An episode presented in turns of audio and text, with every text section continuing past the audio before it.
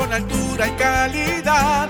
Entrevistas o compuestas en un paneo con personalidad.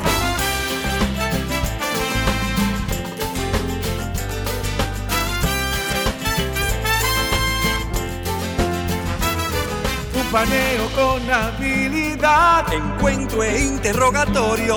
Un paneo con agilidad, para lo importante y notorio. Un paneo sin recreo, un paneo sin abucheo, un paneo en su apogeo. Paneo, paneo, paneo. Buenos días, República Dominicana. Yo soy Luis José Polanco y les doy las bienvenidas a este su programa Paneo Semanal, como todos los sábados de 10 a 12 meridiano. Estamos aquí en su emisora Sol 106.5 FM. También en todas las redes sociales del grupo RCC Media, en nuestro Instagram y, y Twitter, Paneo Semanal.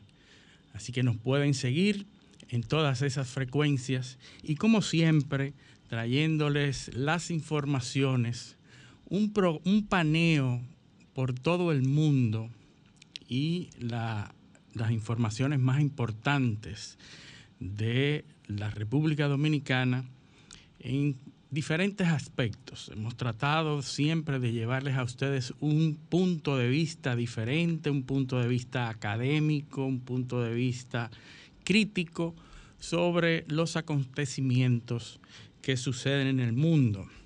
Como siempre, estamos aquí eh, este sábado viendo la situación de Europa, esa situación que ya nos tiene acostumbrada a, a, todos los dominicanos y a todos los ciudadanos del mundo a prestar atención. Todas las semanas se producen informaciones que son del interés de todo el mundo. Europa con su guerra de Rusia a Ucrania, que Rusia la ha llamado eh, operación militar especial, ha tenido mucho cuidado en nunca llamarle guerra, ni incursión, ni invasión, ni nada de esto, sino que es una operación militar especial, cuidándose de todas las legalidades que existen con respecto a las guerras, las legalidades de las guerras en el mundo. Vemos que hay una situación complicada en Europa ya. Eh, hemos visto a Rusia eh, obteniendo victorias simbólicas. En la semana pasada ya Zelensky y el gobierno de Ucrania han llamado a sus militares a retirarse de una de las zonas más importantes de la zona del Donbass, el Severo Donetsk. Eh, el Severo Donetsk es una ciudad eminentemente industrial, una ciudad económicamente importante para Ucrania que se localiza en la parte sur-este, en la zona del Donbass de Ucrania, y que ya el gobierno de Ucrania ha tenido que retirar estratégicamente, dicen ellos, a sus soldados de esa ciudad, obviamente concediéndole simbólicamente esa victoria a los rusos. Nosotros en, esta, en este lado de, del mundo no vemos muchas eh, propaganda eh, de Rusia ni, ni de los aliados rusos, sino que más bien estamos invadidos por la propaganda occidental. Y este tipo de noticias, pues a diferencia de Rusia y sus aliados, pues no hacen tanta, tanta bulla, pero evidentemente es una victoria realmente simbólica, porque eh, eso implica que ya Ucrania está concediendo parte de territorios, eh, de su territorio a Rusia, sobre todo en esa zona, que es una zona importante, es una zona, toda esa zona se, se llama Donbass, porque es una especie de contracción de palabras. Es la cuenca del río Donetsk. El río Donetsk es un río que llega y, pasa, se origina en, en, Rusia y pasa por todo el territorio al este de Ucrania. Y entonces esa cuenca que genera ese río es la, la zona de Donbass, que es una zona amplia que contiene otras zonas, la zona de eh, Luhansk y la zona de Donetsk. Eh, y todas esas ciudades que están ahí eh, emplazadas en, ese, en esa cuenca, pues tienen una importancia. Ya habíamos dicho que la mayoría de la población que reside ahí son cercanas a los rusos porque su población eh, había estado muy relacionada con los rusos, son eh, de idiomas rusos, se comunican en ruso, y es una zona que a pesar de ser de Ucrania, pero son una zona muy apegadas a los rusos y durante muchos años, desde el 2014, incluso antes, ya han estado en disputas por separarse de Ucrania, pero es una zona económicamente importante. Ya esa victoria que significa el haberse retirado de ahí, pues acepta un duro golpe a, esa propaganda occidental que siempre da cuentas de las deficiencias y de, las, y de los problemas de Rusia. Eh, otra de las informaciones que normalmente no llegan es que Rusia en una locución, en, una, en un video de las noticias en Rusia, presentó dos soldados norteamericanos, de origen norteamericano, que habían sido capturados en esa zona, y los presenta como, como eh, prisioneros de guerra. Prisioneros eh, los pone frente a las cámaras y los pone a declarar las cosas que ellos quieren que declaren.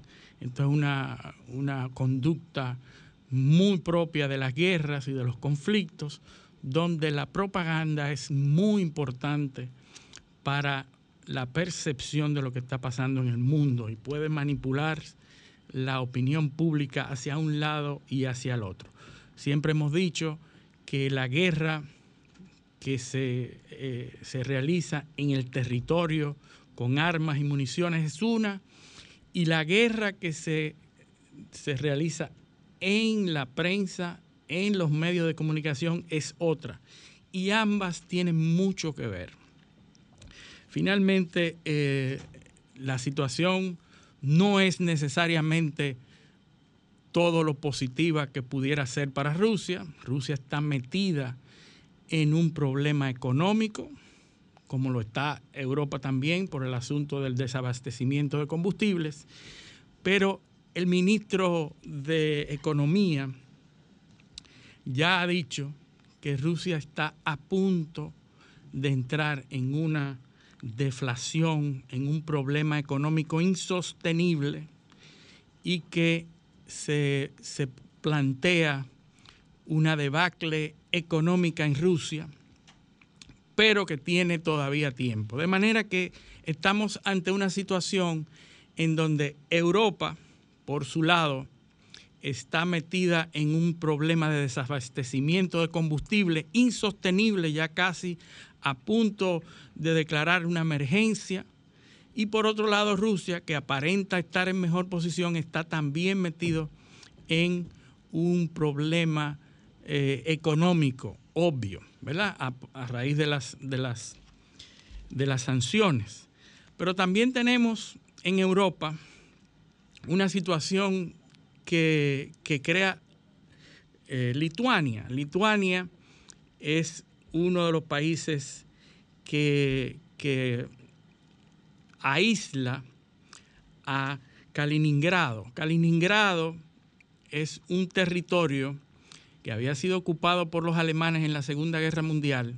Al finalizar la guerra, Kaliningrado es cedido a los rusos y entonces los rusos tienen ese único territorio que no es parte del territorio continental de, Rusia, sino que es un territorio apartado que tiene entre Rusia y Kaliningrado, tiene a Lituania y a Polonia, por otro lado. Es decir, que Kaliningrado es una ciudad, una provincia rusa que está rodeada de Lituania y Polonia, que ambos son miembros de la OTAN.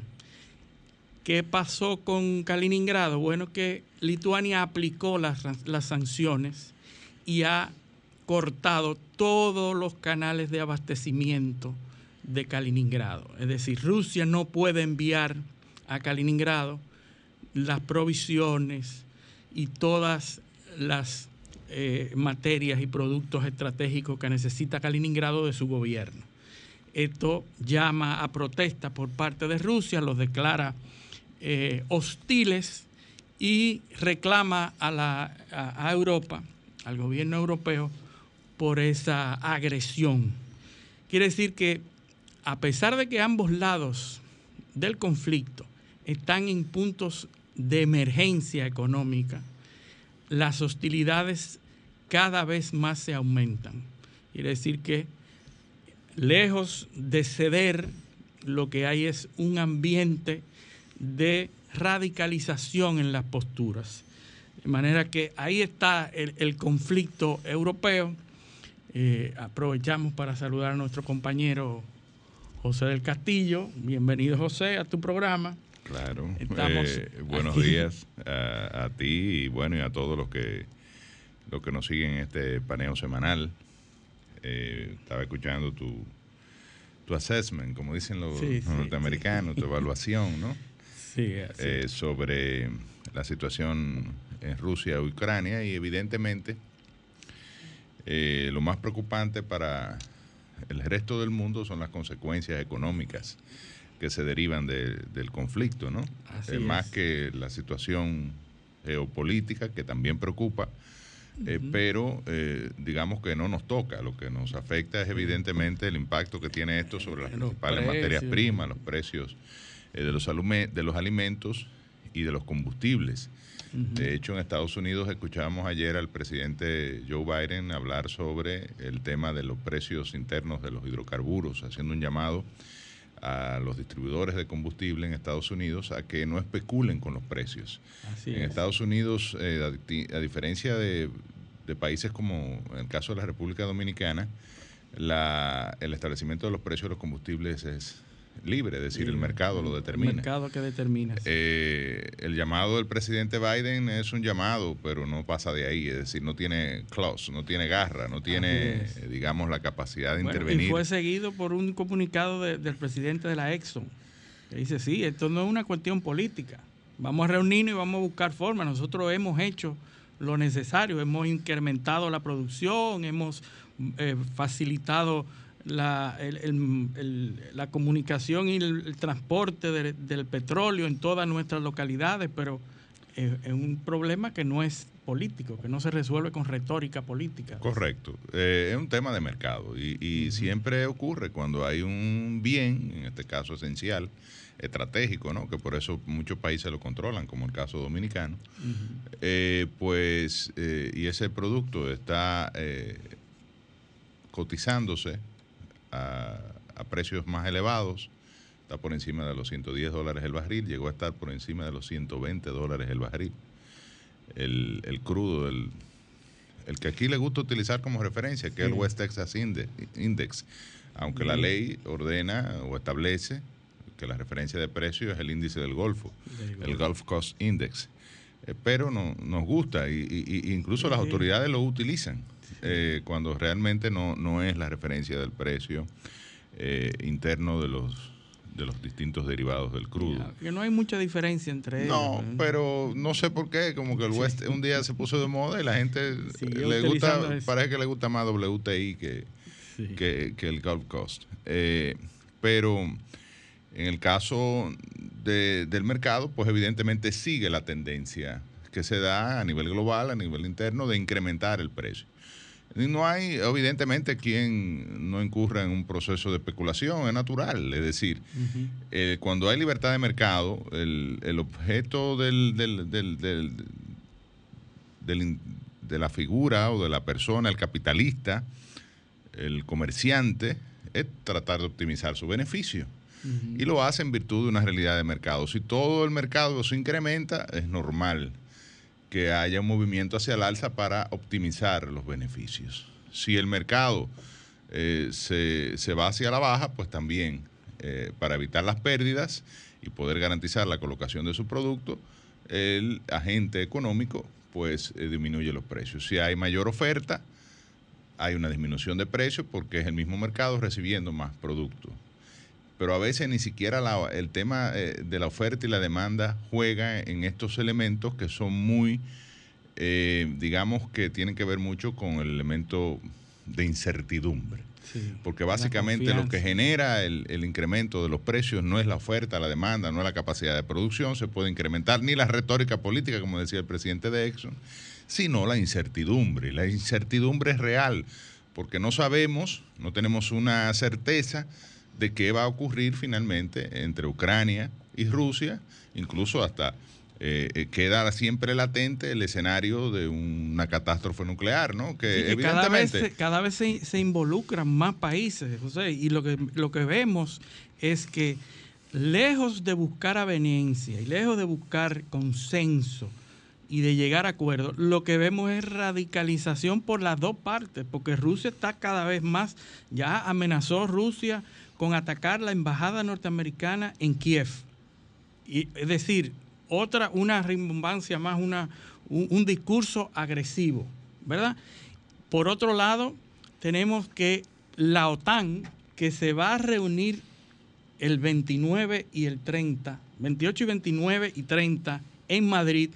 Que hay que recordar que es el origen del conflicto. Completamente. Eh, aunque hay otros trasfondos, el control de, Crimea y, de la salida al mar eh, de los rusos, eh, al Mar Negro, eh, y el control de territorios que tradicionalmente han sido prorrusos, como tú señalabas al, inicio, la zona del Donbass. Exacto. Pero también incluso ya, ya Rusia había en el 2013, 2014 había invadido esta, estas, estos territorios. Sí, sí, habían conflictos que se han mantenido. es un detonante que hasta digamos, no le quiero dar la razón a Putin, pero si tú me dices que tú te a mi principal, digamos, adversario, que es Occidente, eh, en un tratado que es eminentemente eh, militar, porque como decía Putin recientemente, no me opongo a que Ucrania pertenezca a la Unión Europea, porque no es un acuerdo de carácter militar. Ahora sí, me opongo a que pertenezca a la Organización del Tratado del Atlántico Norte, que ha sido creada específicamente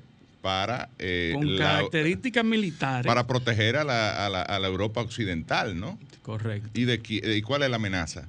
¿O cuál era la amenaza histórica? Bueno, la antigua Unión Soviética, el, los, ah, digamos que Europa del Este y eh, la posibilidad de un conflicto bélico de grandes dimensiones en la época de la Guerra Fría. Hay que recordar, José, que a propósito de esta reunión de la OTAN, que va a haber esta cumbre de la OTAN, alrededor de 40 países, en Madrid, celebrando 40 años que tiene España eh, perteneciendo a la OTAN, eh, en, el, en la reunificación de las dos Alemanias se firmó un tratado en donde se comprometía la OTAN a no expandirse hacia el este.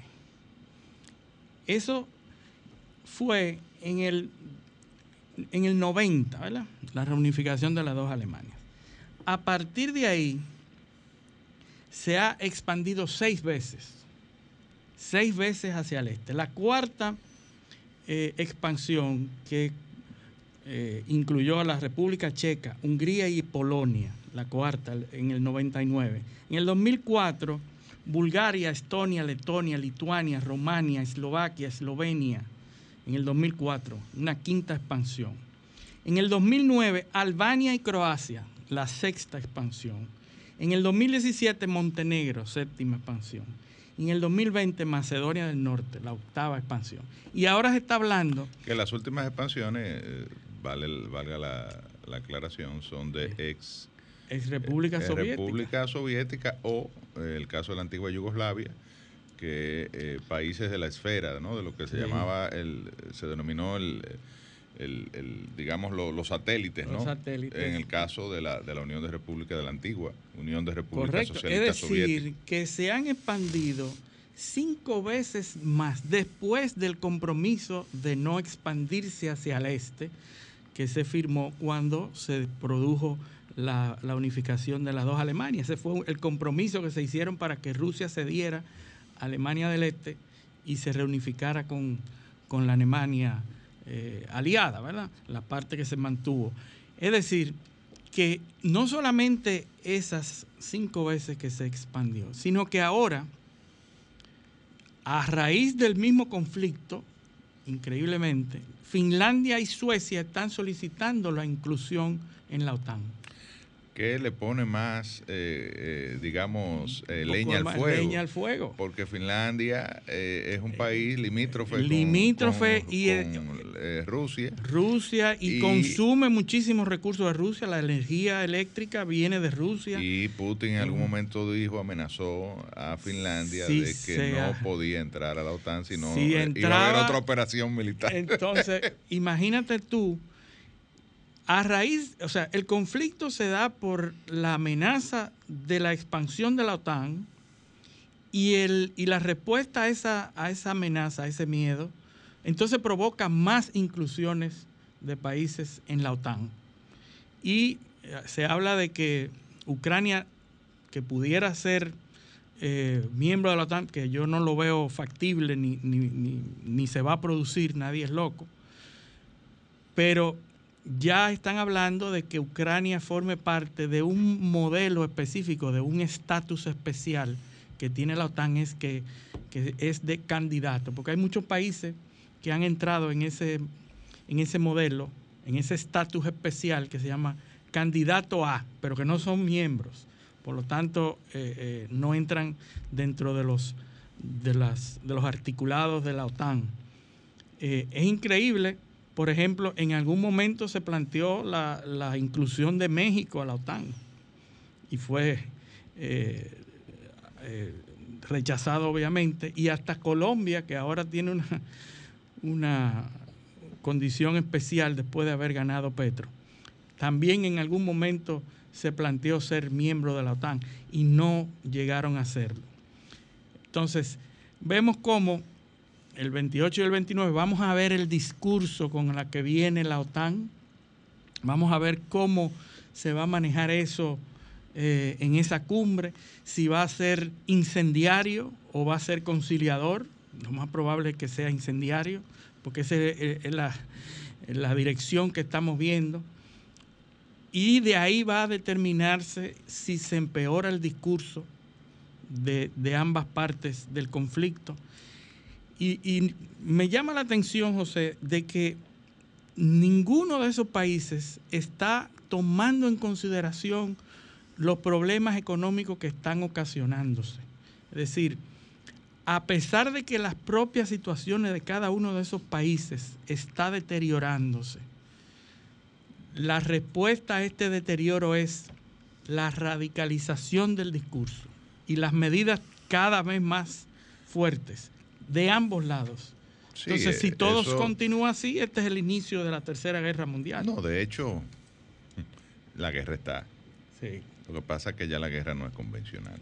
Es decir, no es la misma que la guerra es económica, el... la guerra es eh, eh, por, la, por los alimentos, uh -huh. o sea, hay una guerra que es la hambruna, eh, que está ya manifestándose en, sí, sí. en, en, la, en, la, en los todos la, esos países el incremento de los precios y, y todos esos países que dependían de del grano y del claro. trigo de Ucrania ahora pero mismo que tú dices son ellos eso es allá al otro lado del mundo porque eso genera una presión en el mercado sí. de esos productos porque cuando falta de un origen entonces tú vas a otro entonces genera otro. una presión de una demanda que genera, eh, eh, afecta el abastecimiento global y afecta los precios lógicamente Así o sea es que vivimos ya en un mundo in, interconectado. O sea, no es verdad sí, sí, que si Rusia no le suple alimento a un determinado país, este país no va a tratar de buscarlo en El otro efecto mercado. mariposa. Entonces, lo que tú hagas aquí claro, afecta claro. otra parte del mundo. Pero la guerra está ya a nivel mediático.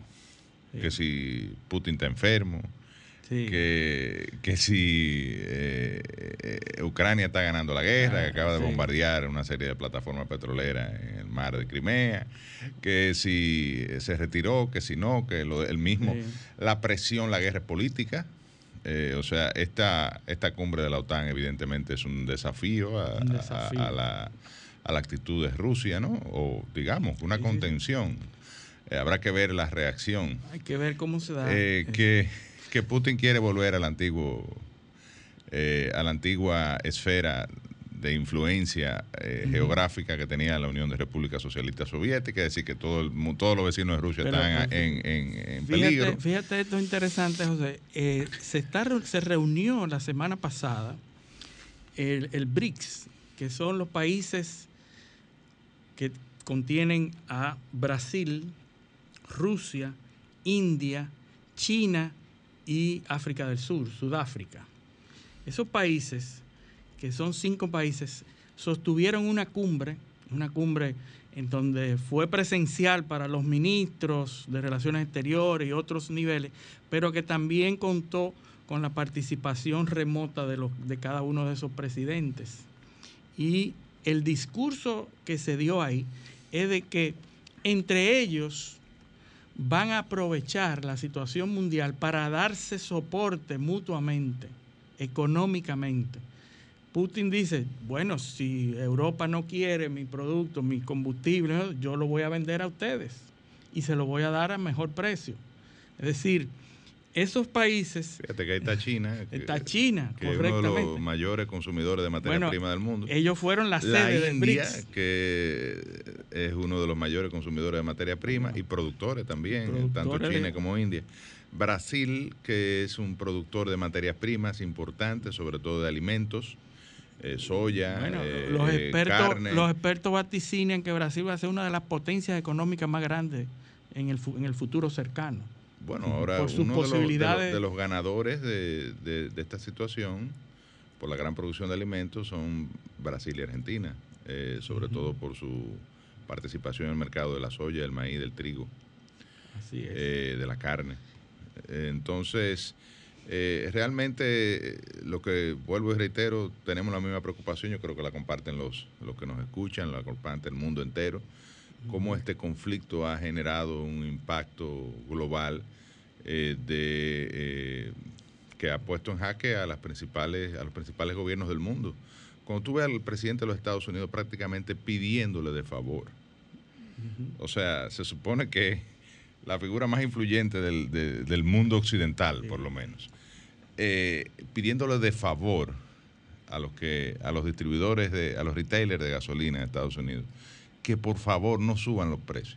Sí, sí, eso es eh, eh, tú te das cuenta de la magnitud de la crisis, de la situación que estamos viviendo. Y aquí, volviendo al tema de los precios de los combustibles antes de hacer la pausa, ya al gobierno dominicano le ha costado casi 25 mil millones de pesos. Insostenible. Durante eh, estos primeros, los primeros cuatro o cinco meses del año, subsidiar los combustibles. Vamos a hacer una pausa y cuando regresemos continuamos con paneo semanal. No se nos vaya. Paneo, paneo, paneo. Sol 106.5, una estación del grupo RCC Miria. Seguimos en su programa Paneo Semanal, siguiendo con las informaciones internacionales, el tema más candente que se ha dado en los últimos días en los Estados Unidos es la, eh, la sentencia o la, la, decisión. de la Suprema Corte de Justicia de los Estados Unidos de anular la, sentencia de 1973 de Rose versus Wade. Eh, hay que decir que la Suprema Corte admite o toma decisiones basadas en las legislaciones de los estados que llegan, que son cuestionadas o son impugnadas o, peleadas y esto sube a la Suprema y la Suprema entonces decide sobre estas cuestiones. Originalmente, eh, Rose versus Wade eh, nace de una impugnación a una ley del estado de Texas. Y esa ley del estado de Texas, una señora embarazada, que no se le permite abortar porque una ley en el estado de Texas eh, lo, eh, lo, prohíbe, ¿verdad? Y entonces va a un, a a un nivel distrital.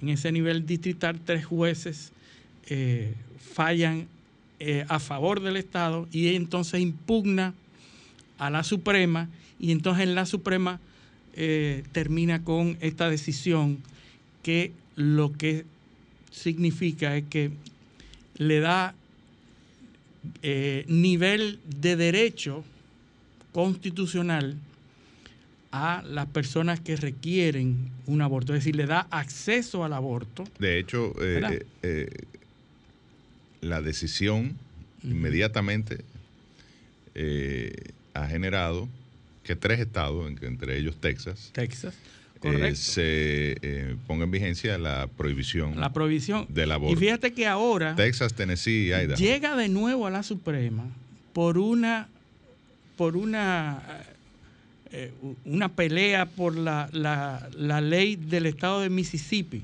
Es decir, el estado de Mississippi eh, vota una ley, eh, pone en vigencia una ley estatal, y esa ley es contestada o, remitida a la Suprema. Y esa oportunidad es la que le da a la Suprema, que hace muchísimos, bueno, unos cuantos años ya, que tiene esa, ese caso en sus manos y no había producido ninguna decisión. Y entonces, en febrero de este año ya se filtró una opinión que daba las indicaciones, daba la, idea de que podía ser revertida esa decisión. Y finalmente, antes de ayer, eh, creo que fue el martes, perdón, el martes pasado, sale la sentencia que de alguna manera devuelve esa decisión de 1973, en donde se garantiza el acceso al aborto a todas las personas como si fuera un derecho constitucional. Esto no está prohibiendo el aborto, porque la gente ya está en las calles y hay miles y miles de protestantes, de, personas protestando en las calles norteamericanas como si fuera la prohibición del aborto, lo que dice la Suprema, y corrígeme tú, José, que eres el experto constitucional, lo que dice esto es que esa decisión va entonces a nivel de los estados, que son los estados los que deben legislar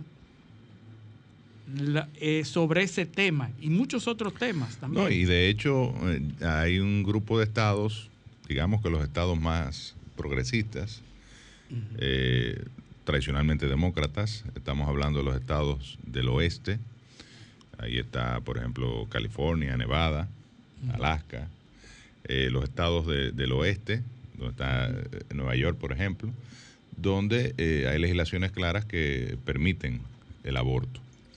y donde seguirá vigente esta prerrogativa de la mujer de eh, digamos, eh, terminar la, interrumpir el embarazo eh, antes de, las 14 semanas, me parece que es el, plazo máximo, ¿no? Donde se considera que a partir de, ese plazo se considera que ya el feto es viable o podría ser viable.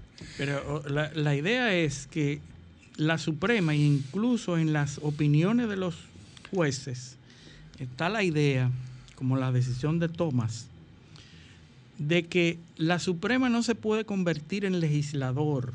Sí, sin embargo lo hace. Sin embargo lo hace de hecho, ¿verdad? Porque la Suprema y en muchos otros casos. Porque en cada uno de esos estados hay legislación a favor o en contra del aborto. El, juicio de Galileo que eh, él tiene que admitir ante el, tribunal del Vaticano que la tierra no que no se mueve. Sí, sí. Y cuando se va retirando dice y sin embargo se mueve. Correcto. Yo le pido de verdad, ¿no? Usted tiene razón, pero sin embargo se mueve. Pero el asunto es, José, de que la Suprema no está prohibiendo el aborto, sino que está quitando la camisa de fuerza que le tiene a los estados para que decida su legislación. Y la camisa de, fuerza ha sido en esos estados conservadores donde se ha tratado de prohibir el aborto, por una decisión de la No, Suprema que hay- Corte que hay leyes vigentes que prohíben el bueno, aborto que habían estado y suspendidas. estaban suspendidas por la decisión de Roe versus Wade. Correcto. Entonces, una ¿Qué decisión de la Estados Suprema. Unidos es un estado federal. Federal. Todos los Ese es el estados primer su- elemento. Su, legislación. A diferencia de la República Dominicana, que es un estado unitario. Eh, al ser un estado federal, reconoce eh, la soberanía de los 50 estados de la Unión. Y en virtud de esto eh, es porque la- se ve o se, sabe que cada uno de estos estados tienen, tienen su legislatura, es decir, tienen un Senado y una asamblea. En ocasiones hay estados que son unicamerales.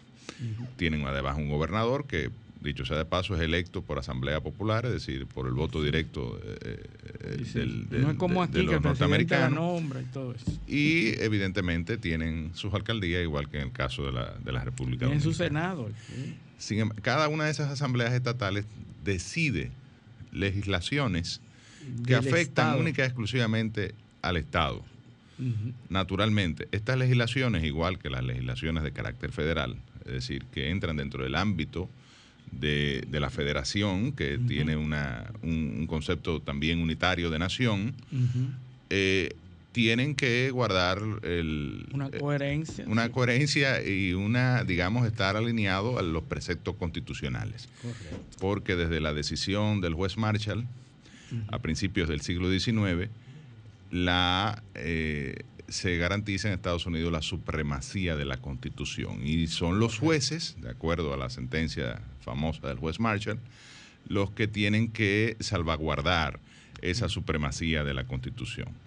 Eh, y en virtud de esto, ninguna decisión, nin- ningún acto, ninguna legislación de carácter estatal ni federal puede Contravenir. contravenir la Constitución. Correcto. La Constitución norteamericana eh, garantiza el derecho a la vida.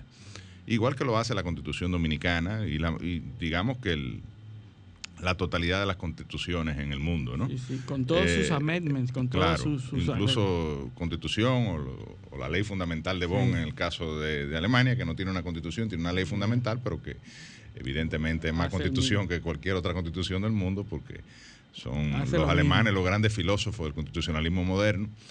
Eh, y eh, eh, a partir de este derecho a la vida se entiende en ocasiones o se, o se plantea en diferentes legislaciones que el aborto no es posible porque afecta la posibilidad de que se desarrolle la vida. Sí. Ahora, eh, como todos los derechos, el derecho a la vida se pondera. Ujú. ¿Cuál- ¿Qué pasa cuando está eh, En peligro, en peligro la la vida de la madre? Entonces. ¿qué vida pesa más? Sí, sí. Esa vida que está, digamos, en desarrollo y que puede que eh, llegue a un feliz término y logre producir un, un- un nacimiento, o esa vida que está en vías de perfeccionarse, estamos- ¿no? Nosotros estamos siempre acostumbrados a discutir las causales, las, las tres causales.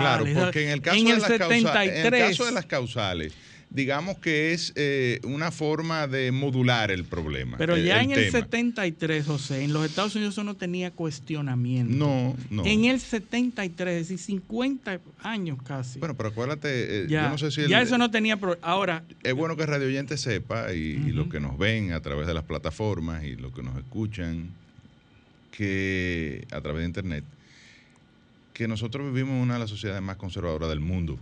sí, Somos de los seis países que todavía prohíbe el aborto eh, Completamente. eh, completamente. Eh, que la única causal es si está en peligro la vida de la mujer. Entonces, Sí. eh, vivimos en una sociedad muy conservadora y donde el doble estándar también se ve como algo normal. Sí, es decir, aquí cuando eh, en los hay muchas, muchas mujeres, madres, que dicen que el aborto, que cómo va a ser, que eso es una barbaridad, que, eso es espeluznante, pero cuando le violan a una hija y queda preñada, entonces la llevan a, a- Miami y le hacen un aborto. O, o- Sí, o buscan un, un- estado más fácil. un- médico dominicano que no lo Sí. practica de manera legal, pero eh, eh, eh, lo practica.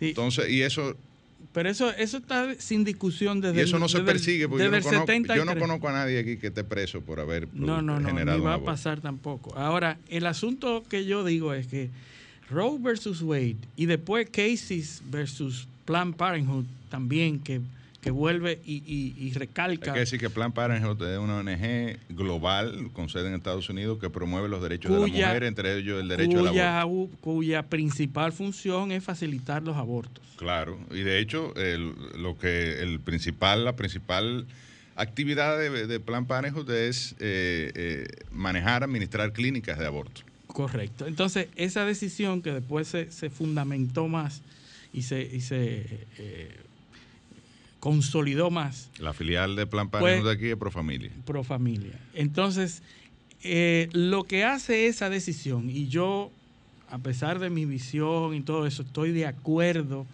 con esa decisión de la Suprema Corte de Justicia, porque al leer las opiniones de cada uno de los jueces, me hace sentido lo que ellos dicen en esas decisiones. La decisión fue 5 a 4. Mira, 5 a 4 porque hay cinco jueces conservadores. Hay que recordar que Donald Trump logró poner tres jueces conservadores. por eso es que... eh, Tres eh, jueces Por eso conservadores. es que eh, se acaba de, eh, digamos, revertir el fallo de Roe versus Wade. Porque la Suprema en Estados Unidos actualmente se es conservadora. Se recompuso. Es conservadora. ¿Se recompuso no? se recompuso porque había, había un equilibrio. Digamos que se redefinió, pero... se redefinió, pero había, un, Depende había si cierto tú, eres, si equilibrio. tú eres progresista o eres conservador o eres Mira, eh, tú tienes demócrata razón. o republicano, tú sabrás si eso es malo o bueno. Ahora, eh, es evidente que es un fallo eminentemente conservador, que muchos en Estados Unidos lo ven como un retroceso eh, para los derechos eh, de la mujer. eh, porque hay un derecho fundamental que parte del derecho a la vida y es el derecho a la integridad, al principio de, la, de la integridad, de que en el caso de la mujer, lo que se discute es si se le puede obligar a mantener un embarazo que ella no quiere tener. ¿Tú sabes- tú Independientemente de las razones eh, eh, sobre las cuales ella, ella haya sido eh, embarazada, Sí. no, no necesariamente una violación o, o- o una actividad forzada, sino o, Sí, pero- o- o que no buscaba el embarazo o lo que sea, sino que decirte- la, el des- la de- la capacidad o el derecho de esa mujer a decidir sobre su cuerpo Correcto. es lo que está déjame- en discusión. Eso es correcto, porque Antes la eso- Suprema mayoritariamente entendía que la mujer tenía capacidad para decidir sobre su cuerpo. sobre la Ahora la, privacidad Suprema, de sus una manera de salir de esto, porque es una, una, una Suprema evidentemente conservadora, es darle la, la potestad Cuando- a los estados. Pero acaba esa misma Suprema de... eh, después de que sean su- hay una epidemia en Estados Unidos, siempre la ha habido, pero ahora con más fuerza, de tiroteos en escuelas y, y en supermercados y en, y en lugares públicos que, ha- que le ha costado la vi- la vida incluso a 18 niños en una escuela, eh, acaba de reafirmar el derecho de los norteamericanos a portar La armas segunda enmienda. y que incluso la gobernadora de Nueva York acaba de decir que ellos no van a cambiar su ley. Que, Sí, que- que- ese es un tema muy parecido. Pero antes de ese tema, José, eh, lo que No, lo que te Rose quiero decir es, es- Wade, es que estamos en una Suprema eminentemente conservadora. pero, pero la decisión legal y jurídicamente es acertada en el sentido de que no existe en la Constitución, pudiera existir si se modifica, pudiera haber un amendment, no existe el derecho al aborto en la Constitución y de hecho eso era lo que eh, se lograba, Pero como si el aborto fuera en un ninguna derecho. parte no hay una constitución que diga que el aborto es un derecho. Pero eso era la Eso de facto. es, se interpretan es el de los facto. derechos fundamentales. En este caso, Cuando el miles- derecho a la vida se pondera con relación al derecho a la integridad. Es decir, Sí, sí, pero a tú no de obligarme que si yo no quiero eh, sí. eh, eh, estar embarazada, no estoy obligado a estar embarazada. Sí, independientemente mira- mira de las razones que me hayan llevado a ese El embarazo. subterfugio. Independientemente legal. de mi opinión, yo te estoy diciendo cuál es el, el- el- el- el meollo del asunto. Aquí no se trata de que la, la constitución norteamericana prohíba o no el aborto, es que ninguna constitución que yo conozca dice está permitido a la mujer abortar. El, el el O hecho, interrumpir el embarazo. hecho de facto, José, es que se estaba convirtiendo en un derecho a. De hecho, los miles de, prote- de personas Bueno, protestando en los Estados como un Unidos, derecho de la mujer los miles de personas están a protestando. decidir qué hacer con su cuerpo. Yo tengo derecho a eso y me han quitado ese derecho. Pero es verdad. Mira, no es verdad porque si tú no das algo, no puedes quitarlo, porque tú acabas de decir que no hay un derecho al aborto. Entonces no te están quitando algo que no, te han dado. Espérate, Luis, espérate, Luis, espérate. espérate, Luis. Tú tienes un derecho a estar aquí Sí, y hablar por ese micrófono. sí, ¿Y en virtud de qué? sí, sí. De un principio fundamental sí, de tu derecho a la libertad. Si fuera en los Entonces, Estados de, Unidos, de- de ese derecho básico, eh, que es un principio, por eso está arriba en el orden de valores que establecen los demás derechos, se específicamente derivan, se derivan otros derechos. No, pero ese está específicamente registrado como el derecho a la expresión, a la libre expresión y difusión. Claro, pero se derivan otros que no están expresamente en la Constitución establecidos, el sino que a través de de la interpretación, para eso que están los jueces, por eso que hay un tribunal constitucional en este país, Exacto. y lo hay y hay una Suprema Corte de- Justicia en Estados ¿tú sabes Unidos, cuál fue y hay un tribunal federal en Alemania Eh, el- para que interprete la Constitución, porque la Constitución, si tú la lees exegéticamente, gramaticalmente, eh, pues evidentemente hay muchos derechos de igual naturaleza los que están establecidos ahí que se derivan a partir el derecho de los animales. No está en la Constitución pero se ha derivado a través de disposiciones constitucionales que básicamente eh, eh, también tienen que ver con el derecho eh, a, a la integridad es decir el derecho a yo no a que no se afecte mi sensibilidad por el discrimen o la agresión hacia ciertos animales, porque a los pollos nadie le, le cuestiona que, que le vuelen la cabeza para hacerlo locrio. Pero si tú le das una pata a un perro, ya va preso. Entonces, esos son derechos que se han derivado a partir de Sí. interpretaciones constitucionales. Sí, Yo lo que quiero hay- que tú entiendas que la constitución se interpreta y- No y, ha de ahí habido- surgen otros derechos. No ha habido una decisión de la Suprema Corte de Justicia de los Estados Unidos más controversial en la historia de los Estados Unidos y más, sin- más equilibrada 50-50 a que esa del 1973. Bueno, y tende- y hoy, Y es así, porque es Y que hoy- no hay un tema que, de- que divida más en la sociedad norteamericana, en la sociedad dominicana, que lo hemos vivido con la discusión del Código Penal, que el tema del aborto. Sí. Porque polariza, eso es, no, eso es normal. Correcto. Eh, ¿Y polariza entre quiénes? Entre los llamados eh, liberales que eh, van en pro de más derechos eh, para, eh, para todos, incluyendo a la mujer, y entre los conservadores que eh, tienen, eh, ¿verdad? Digamos que una propensión a, a- a preservar lo que ha sido el statu quo. ¿tú sabes cuál es la composición religiosa de la Suprema Corte de los Estados Unidos? Hay cinco católicos y dos judíos. Y entonces los otros son protestantes. Es decir, eh, entre los cinco que, eh, que apoyaron la decisión de la Suprema Corte, Kavanaugh, católico, Amy Coney Barrett, católica, esos fueron de los últimos que, que Donald Trump, Gorsuch, es episcopal, pero es lo mismo, porque el episcopal y los católicos no difieren en, casi nada. No, solamente en el papismo. En- O exactamente. sea, eh, el mismo... Eh, es la misma creencia y todo. Sí, pero Entonces, no, aceptan a. Roma como y son los cabeza tres, de la iglesia. Los tres de, los tres de Donald Trump. Clarence Thomas, que tenía muchísimo, muchísimo tiempo, que es el primer negro que tiene la Suprema, es protestante. Alito, que tiene muchísimo tiempo también, Samuel Alito, que es conservador, pero ha votado muchas veces a favor del liberal. Samuel Alito es católico. Sonia Sotomayor, eh, latina, católica. John Roberts, católico. Eh, Breyer es judío. Y, y Elena Kagan, judía también. Es decir, son religiones, bueno, las judías son las más moderadas, pero son cristianas y que tienen posiciones firmes frente al aborto. Entonces, esa, esa es la, la composición de la, de la Suprema. Eh, creo que, que, que Lo Breyer, cierto es que va... eh, Breyer va, creo que renunció y ahora un va poco para, para cerrar el debate, lo cierto es que es una pérdida para los sectores liberales. Eh, eh, Pero le va a dar la oportunidad que los estados hagan prohibición- legislaciones. Implicará la prohibición inmediata o en, un- o en 30 días o, o en poco tiempo eh, del aborto en muchos estados de los Estados Unidos. Eh, se calcula de los 50 estados, que más de 30 estados volverán a prohibir el aborto. Eh, y esto va a seguir generando un debate.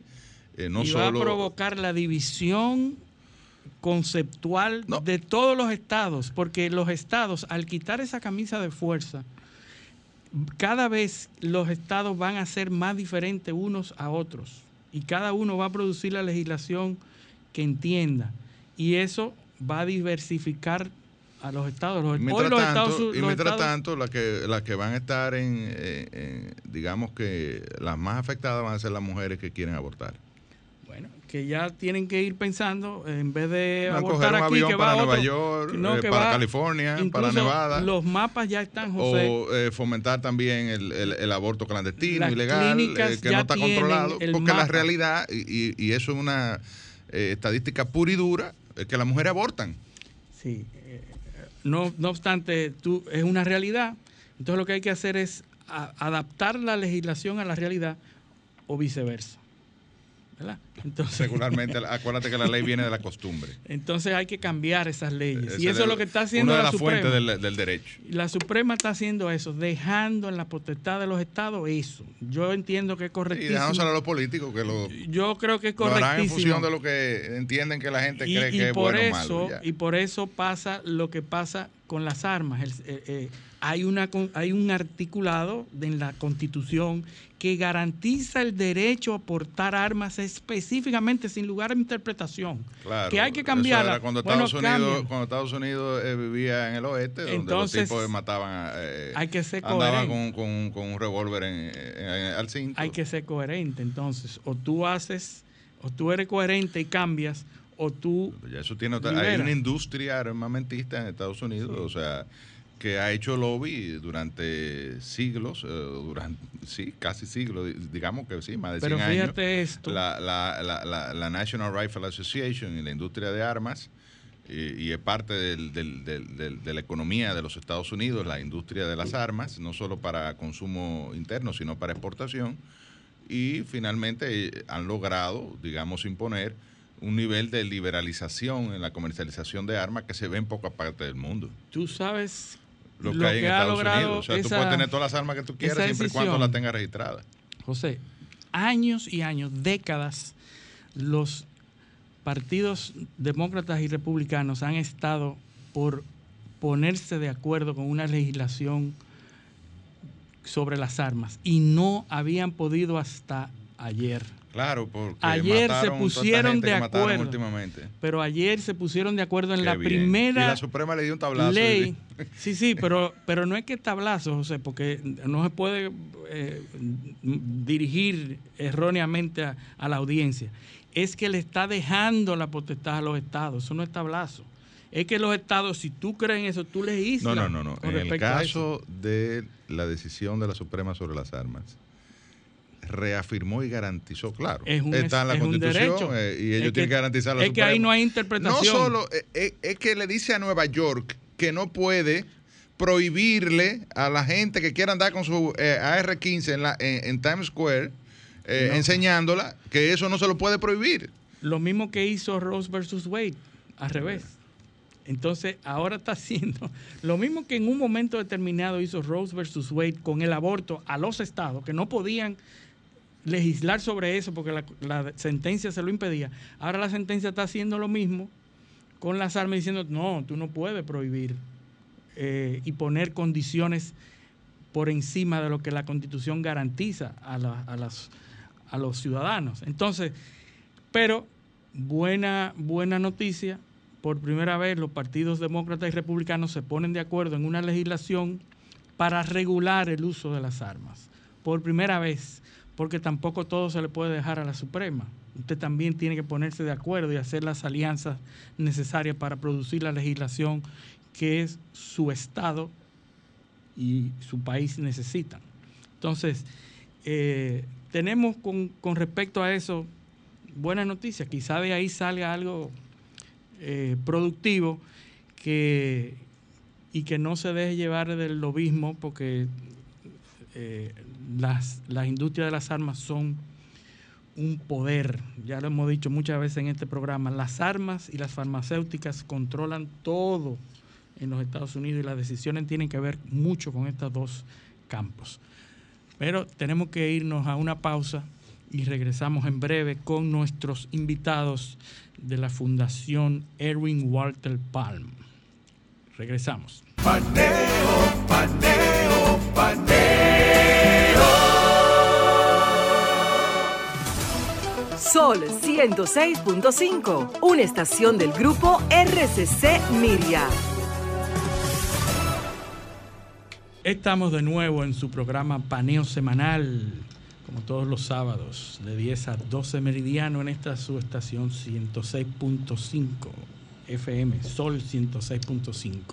Y tenemos aquí la presencia muy agradable de algunos miembros de la Fundación Edwin Walter Palm.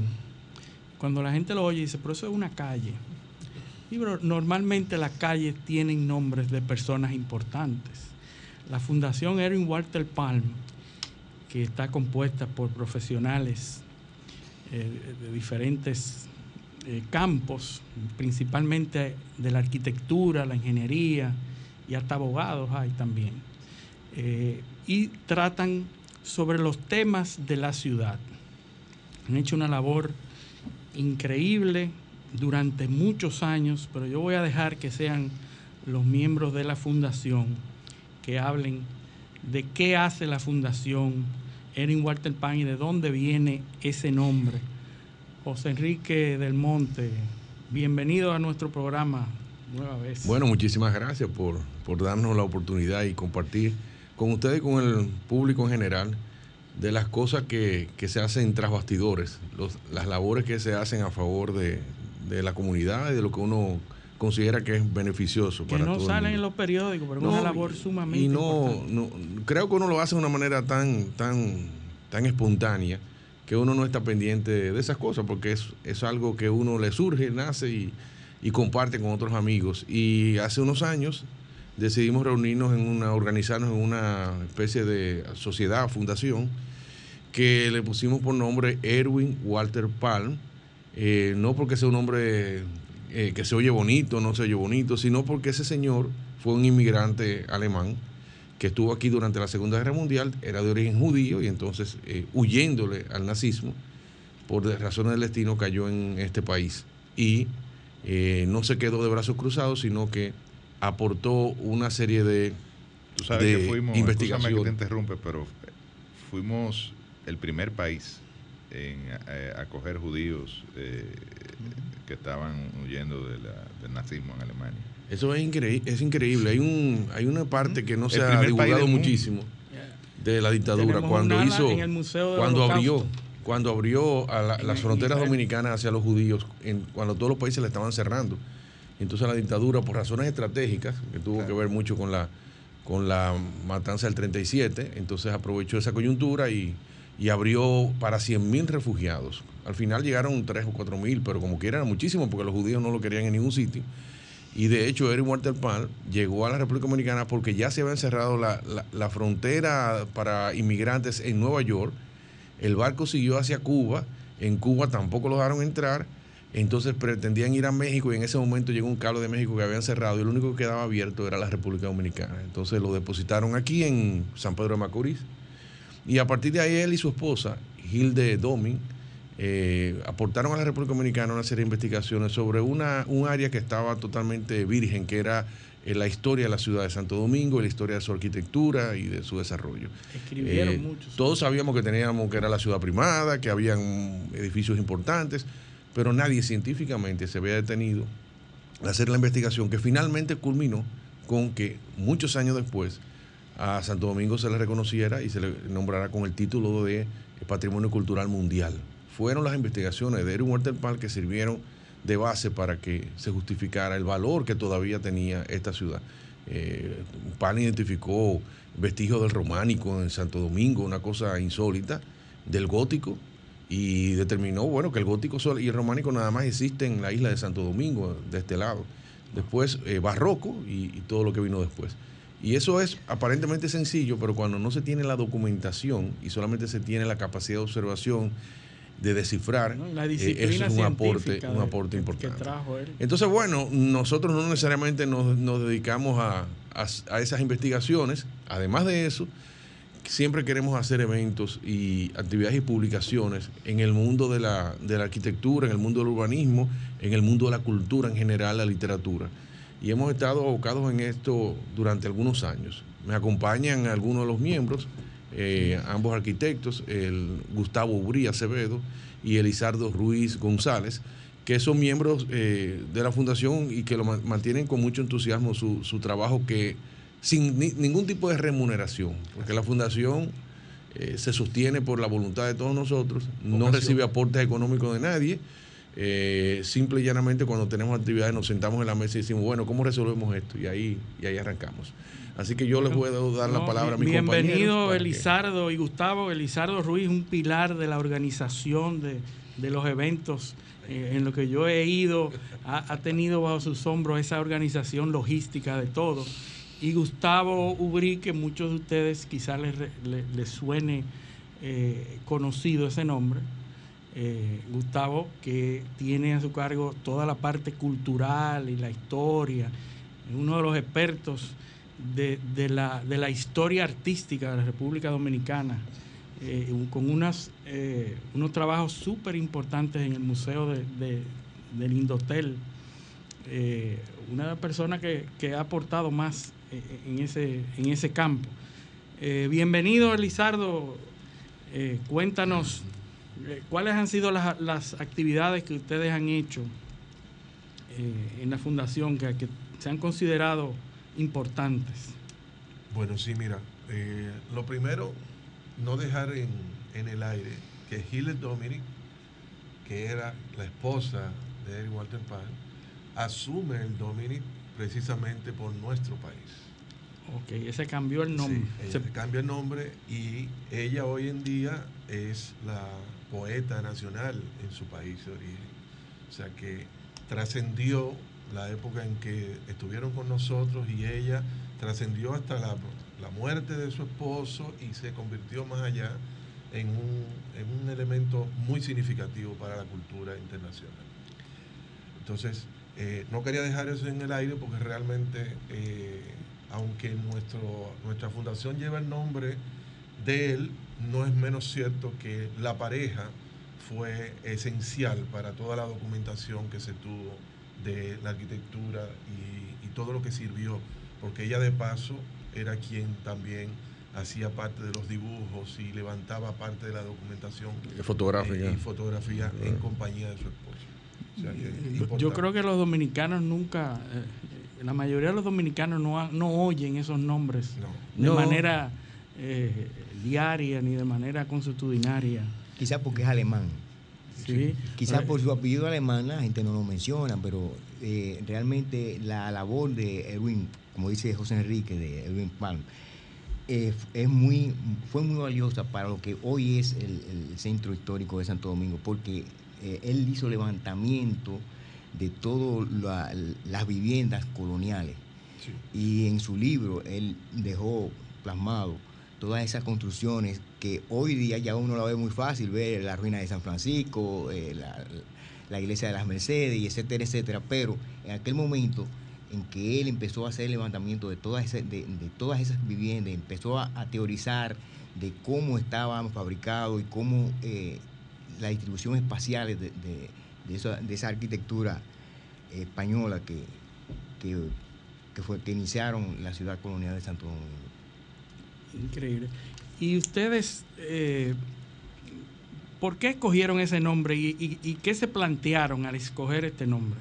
O sea, eh, ¿cuál es el campo de acción de la, de la Fundación Erwin Walter Bueno, tiene su origen dentro de la academia. O sea, en un momento dado estábamos en la, en la Escuela de Arquitectura de la Universidad Nacional Pedro Enrique Jureña y ya habíamos, habían varios eventos eh, que, que, tenían calendarización, o sea, estaban organizados uno de ellos era la cátedra magistral José Ramón Bay López Pena, que también es otro personaje, y se concentraba solamente en temas de, restauración. ¿En qué Pero estamos hablando? Estamos hablando finales de los 90. Entonces, en ese momento, ¿eh? nosotros hicimos una, un evento para reunir todo lo que eran las materias teóricas de la arquitectura. La arquitectura tiene un componente muy práctico, pero un componente eh, intelectual muy fuerte tiene que ver con la historia del arte, la teoría de la arquitectura, eh, filosofía, una serie de cosas. Y esa agrupación de materias, hicimos un seminario y la figura internacional que nosotros teníamos en ese momento, que no se le había dado todavía el gran reconocimiento, fue Erin Palm. Entonces, dentro de las aulas, eso surgió ahí y después hicimos unos eventos ya internacionales donde traía, traíamos a figuras de mucho renombre en el mundo de la, de la arquitectura que nos visitaron, hicimos seminarios y eso nos motivó a continuar la labor. Fue tan, tan buena la coherencia, estábamos hablando de, ese momento de, un equipo formado por Gamal Michelén, estaba Jordi Masalles, estaba una profesora que ya se ha dedicado a otras líderes, que es Giovanna Rigio de Santiago. Y ahí hicimos esa química y dijimos, bueno, pero vamos a seguir. Y entonces dentro de la academia mantuvimos eso hasta que en un momento dado maduró y logramos hacer una ONG.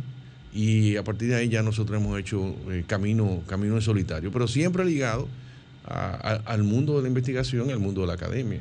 Entonces, esa es la razón por la cual nosotros escogimos ese nombre. Eh, un poco como, como en algunas universidades europeas y, de los Estados Unidos, que dedican cátedras a una persona. por ejemplo, la cátedra eh, Newton, esa cátedra, eh, por ejemplo, tú eres el, catedrático de esa cátedra y es un reconocimiento tanto a, a, Newton como al que ocupa esa cátedra. Entonces, guardando las distancias, obviamente, nosotros quisimos hacer como un símil para que eso se repitiera en el país y comenzar a hacer, como dirían los abogados, jurisprudencia en materia académica dentro de la, dentro de la escuela. Eh, bueno, y, hemos obtenido grandes, grandes satisfacciones. Eh, nosotros, por ejemplo, logramos que la Junta de Andalucía en, en España escogiera la fundación para hacer la investigación de lo que terminó siendo la Guía de Arquitectura de Santo Domingo, que eso se publicó ya hace más de una década y que ya está agotada y que dicho sea de paso, todavía viven llamando a la fundación para saber dónde la consiguen y, está totalmente agotada aquí en España. Se hicieron 6.000 ejemplares y allá se votó y aquí también. Eso habrá que tomarlo como un proyecto de. Eh, eh, es un proyecto, abunda un poquito sobre eso, un proyecto que tiene la Junta de Andalucía de hacer guías de las ciudades históricas, de las ciudades, antiguas ciudades coloniales de América, ¿verdad? Antes de la crisis eh, de España, ¿no? España tenía una abundancia de recursos para la cultura y exportaba recursos para la cultura para tratar de aglutinar a mis países amigos, investigaciones que, que ligaran al mundo hispánico. Y uno de los programas de la Junta de Andalucía que ustedes estaban hablando de los países descentralizados, como Estados Unidos y también España, que, cada región tiene su gobierno autónomo, y su presupuesto autónomo, dentro de la Junta de Andalucía, eh, ahí había el capítulo de, caminos, carreteras y cultura, estaba, todo ligado, y entonces eh, eh, había el programa de guías de arquitectura. Primero comenzaron con las de la península, después la del costa norte de África, que había, había países de origen hispánico ahí y después cruzaron América. Y nosotros paradójicamente, siendo la ciudad más antigua de, los españoles aquí en el continente, todavía no teníamos la guía. Fuimos la número 12, o sea, llegamos relativamente tarde. Ya de La Habana se habían hecho, tanto la de La Habana, perdón, Cuba, la de La Habana y la de Santiago de Cuba. Ya Cuba tenía dos y nosotros no teníamos ninguna. Y entonces el interlocutor fue la Fundación Eric Pan, donde hubo que levantar una cantidad de información de 500 y pico de inmuebles. Al final son doscientos y tantos que salieron publicados en la guía. Y eso es la historia de cada uno de los edificios, porque los edificios tienen su historia. No es solamente el edificio en sí mismo, sino el proceso de, creación del edificio, la construcción, la tecnología que se aplicó, los personajes que vivieron en ella, eventos importantes que son. Y todo eso se levantó en esa guía y, está diseñada para que cualquiera pueda visitar una de estas ciudades con esa guía, recorrerla y entender un poco la arquitectura. Un documento sumamente valioso. Lastimosamente se agotaron los, los volúmenes y no hay ninguna institución, ni estatal, ni local, privada, que haya decidido hacer un acuerdo para reproducir más o de actualizar esa, esa guía. Sí, lo que pasa es que nosotros, y, ahí tenemos al senador con nosotros, nosotros tenemos una, un, vacío en cuanto al mundo editorial, los incentivos al mundo editorial y todo eso. Hay una ley de, de, incentivo del libro y la lectura que es similar a la, a la del cine Y entonces el cine se acogió muchísimo a nivel comercial y le han dado mucho dinero al cine, eh, como una industria económica, vamos a decirlo así. Y al libro lo han dejado suelto, con todo que hay una ley de incentivo para eso y, nada, no, no, ha sucedido lo que se esperaba con esa ley. Habrá que hacer otras cosas para, para motivarlo. Pero el problema de nosotros no son los libros, porque cualquier autor con una investigación sale y va a una imprenta y publica su libro y hace un acto de publicación, etcétera. El tema no es ese, el tema es que no hay editorial, que es lo que tú estás señalando.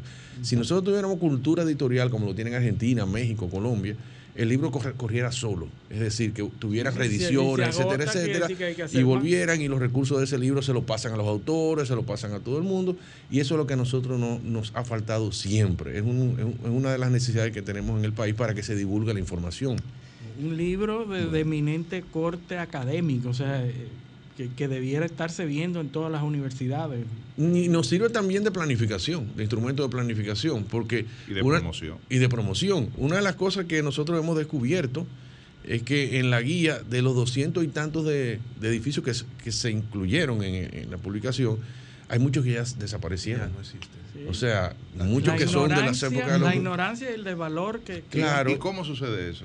bueno, hay una total total violación a, las normas y además apoyado en un total desconocimiento, sí, un total desconocimiento de los promotores o de los colegas que a veces pasan por encima de estas cosas, porque hay un beneficio inmediato económico el tú disponer de un inmueble de ese tipo y hacer una nueva edificación. Y esa es la, la lucha de los que creemos en el patrimonio y viene la, disyuntiva de que si se protege o no se protege, si el pasado vale la pena o el futuro vale la pena, y ahí entonces entramos en materia filosófica y de, y de interés nacional. Pero lo cierto es que cuando tú destruyes un edificio que tiene un valor y ha sido reconocido, está colocado en una guía de, carácter internacional, tú estás perdiendo un gran... Un gran pero yo te pregunto, ¿no hay legislación, ordenamiento? Mira, hay, para proteger el patrimonio histórico eh, arquitectónico. Hay unas normas, hay un acuerdo, una norma entre la Dirección Nacional de Patrimonio Monumental y el Ayuntamiento del Distrito, en este caso, para proteger, pero es una norma simplemente de, aviso y de, y de no te doy el permiso, pero no hay sanción posterior, es decir, y esto, no, y esto es una, un tema delicadísimo, porque lo que es una multa, lo que debería incluir ese, esa, esa, una ley, una, una nueva legislación, es si tú tocas el patrimonio, tú estás condenado a rehacerlo inmediatamente. Entonces ahí tú te das cuenta que nadie, nadie le va a tocar porque yo, bueno, yo lo demolí, perfecto, pago una multa, pero ahora, ¿qué puedo hacer en el terreno? Solamente reproducir lo que había. Mira los planos aquí, mira la edificación. Entonces, cuando tú ves eso, le quitas el interés económico, porque dice, bueno, voy a perder una propiedad y ¿qué voy a hacer con ella? Una importante pieza legislativa. Que entonces, en el Congreso, en el Congreso yo sé que tiene muchos años una, una propuesta de ley del patrimonio cultural de la República Dominicana que incluye todas esas cosas, no solamente los edificios, sino también nuestros vestigios arqueológicos. O sea, que hay muchísimos muchísimos desmanes que se hacen en ese sentido, o sea, hay patrimonio subacuático.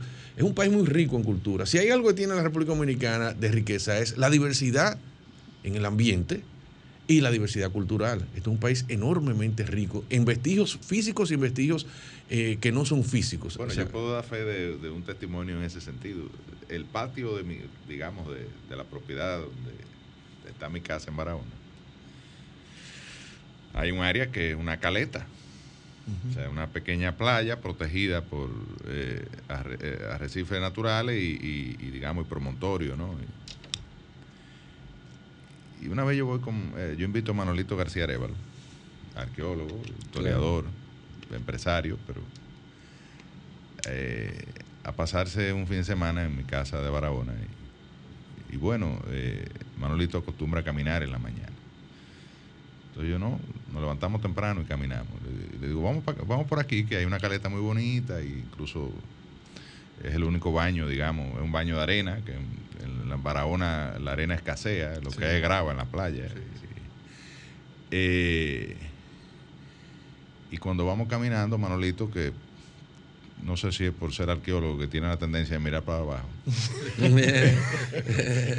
empieza a ver conchas y, bueno, y, entonces todas estas conchas, dice él, pero, y empieza a rebuscar en la arena y empiezan a surgir piezas y pedazos de piezas de arte taíno. No me digas. Y rescatamos ahí en un rato un eh, guayo, eh, asa de, de, vasija de barro, o sea, una serie de, piezas y de acuerdo a la teoría que él me planteó ahí, la posibilidad era que ahí había un asentamiento de pescadores taínos y que comían, ¿verdad?, de los frutos del mar, ¿no? Y la concha la, la, tiraban. ahí mismo. Entonces se produjo una gran acumulación de concha, que es el primer vestigio, elemento para eh, tú eh, eh descubrir un asentamiento y iniciar una excavación de posibles piezas.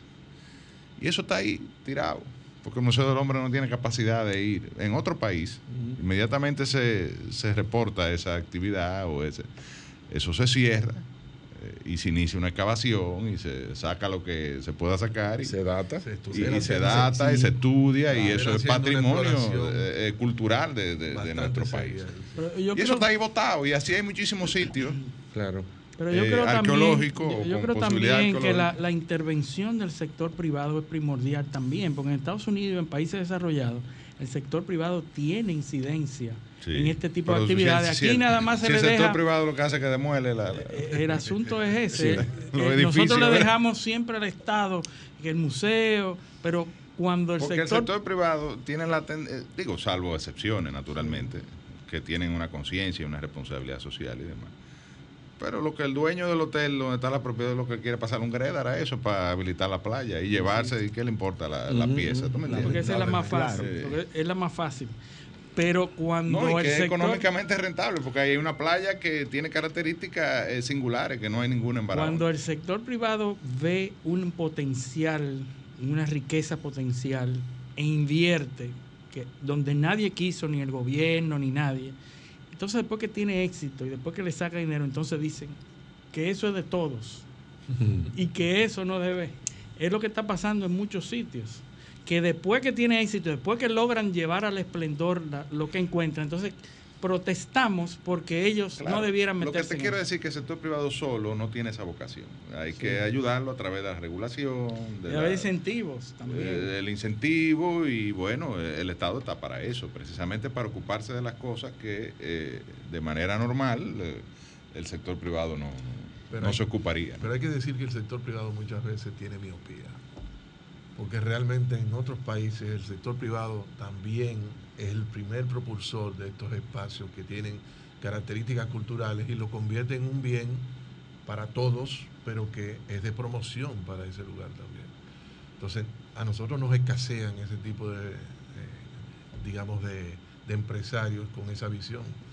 Es más fácil, como decía Luis, eh, irnos a la playa, que ya todos conocemos, es una forma más popular de, explotar los bienes y ahí quedamos.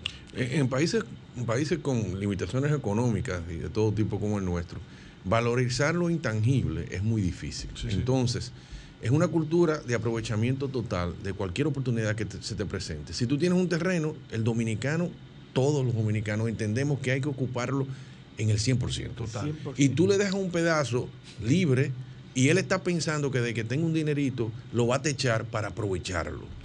O sea, la relación que hay entre lo construido y lo no construido es algo que todavía nosotros no, sabemos el valor que tiene eso. Entonces, cuando nos quejamos del calor que tiene la ciudad, de, de, lo, de lo dura que es esta ciudad, de lo ruidosa que es esta ciudad no nos damos cuenta que hemos construido el entorno, esa es una respuesta de nosotros mismos. Entonces tú vas y, tienes la oportunidad de salir del país o salir de la ciudad y entonces tú dices, wow, qué ciudad más bonita, mira qué lindo, la gente se siente aquí en las tardes y esto y lo otro, qué lindo, mira cuántas flores hay, mira. Entonces tú admiras y dices, ay, yo me quiero ir a vivir para tal lado, pero tú tienes tu país que tiene la oportunidad de cambiarlo y transformarlo. Y, tu cultura la cultura tuya no te ayuda. Es así. Una torre. Es una torre. una torre, sí. Es, así, valorar lo intangible es difícil. Ahora, ustedes se han caracterizado por hacer eventos que, que bueno, el sector académico los lo ha valorado muchísimo. Eh, tú hablabas de los seminarios Erwin Walter Palmer. ¿Se hicieron cuántos? ¿Uno, dos? Se hicieron cuatro de esos. Cuatro seminarios. Cuatro seminarios internacionales.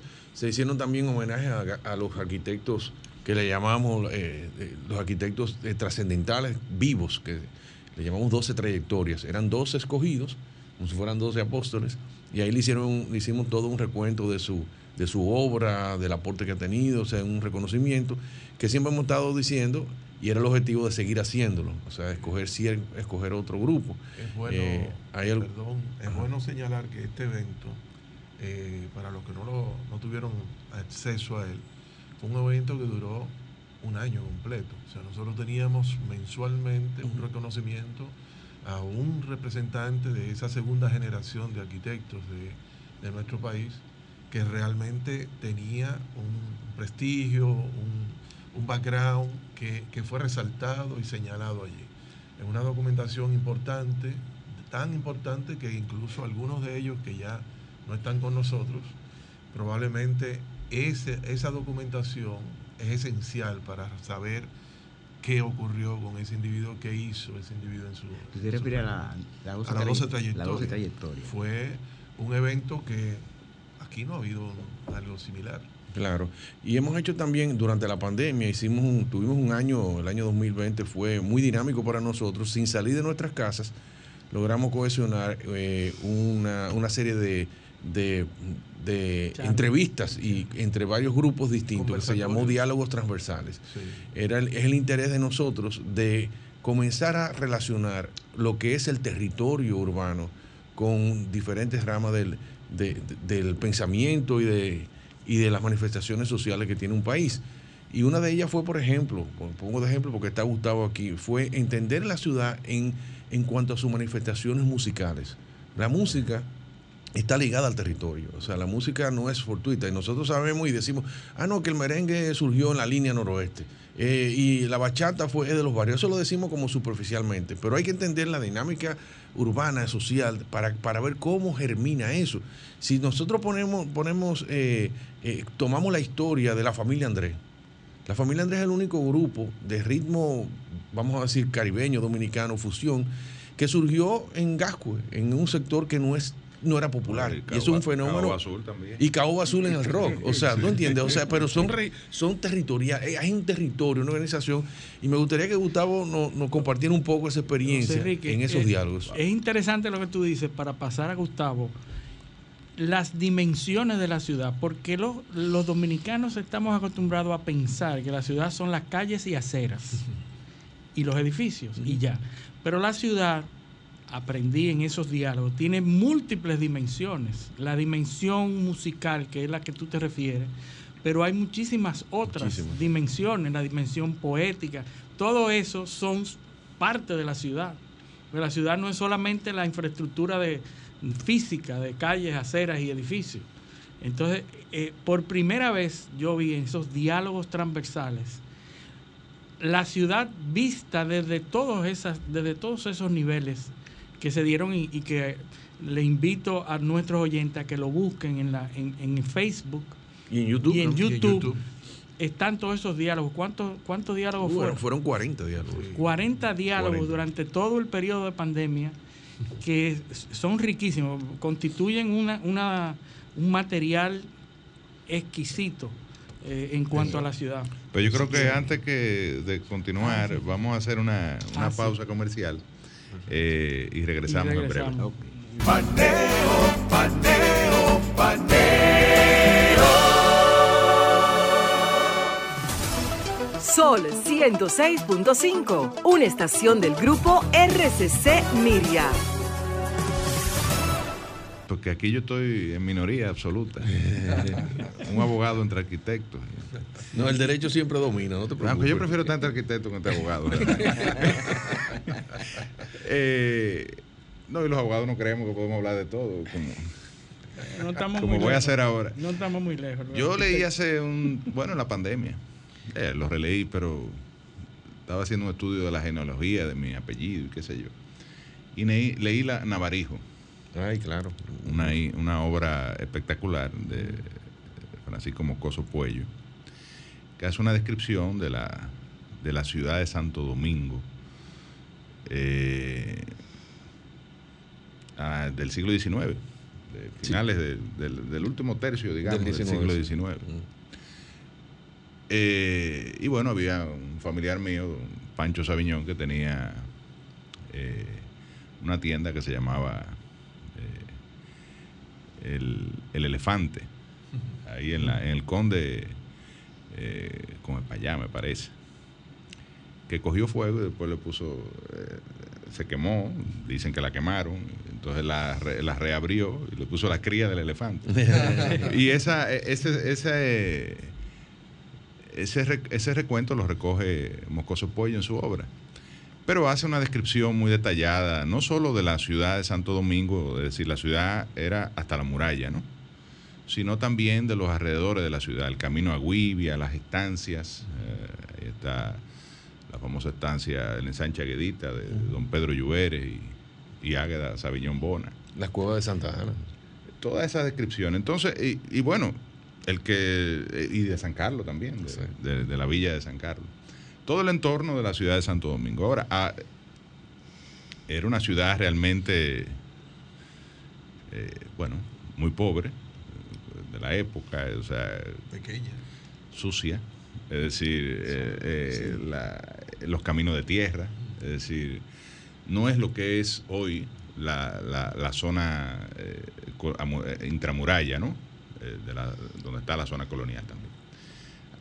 Recientemente, hace algunos años, el gobierno dominicano ha ejecutado un proyecto eh, a través del Ministerio de Turismo con financiamiento del, Banco Mundial o del BID, del BID de, uno, de, uno de los dos bancos, no recuerdo si el, el BID, el BID. Y evidentemente con, en asociación con la Alcaldía de Santo Domingo, el patronato de la ciudad colonial.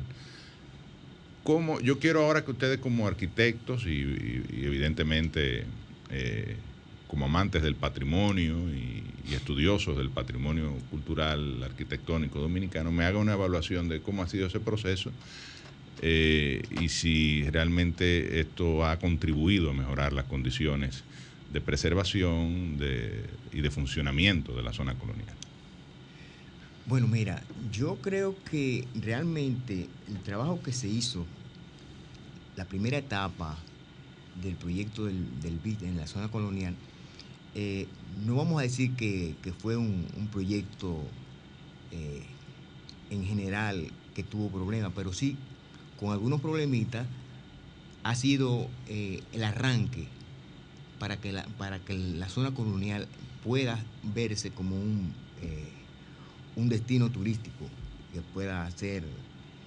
En, ese, en esa primera etapa se, se, se intervinieron las fachadas de la, de las casas, se intervinieron algunas calles eh, importantes y todavía no podemos decir que la zona colonial está en su mejor esplendor porque todavía le falta trabajo, eh, hay que terminar. Eh, desgraciadamente hubo el problema de, la fachada del hotel francés que se cayó. O se cayó el hotel. y, en estos días, ah bueno, en estos días se cayó el CODIA, una, parte, una parte del CODIA. Sí porque em, a partir de, ese, de ese momento, quizás antes, creo que de, 2003 por ahí, empezaron a, llegar a la zona colonial a trabajar con, equipos pesados. Y eso para la zona colonial ha sido catastrófico. Claro.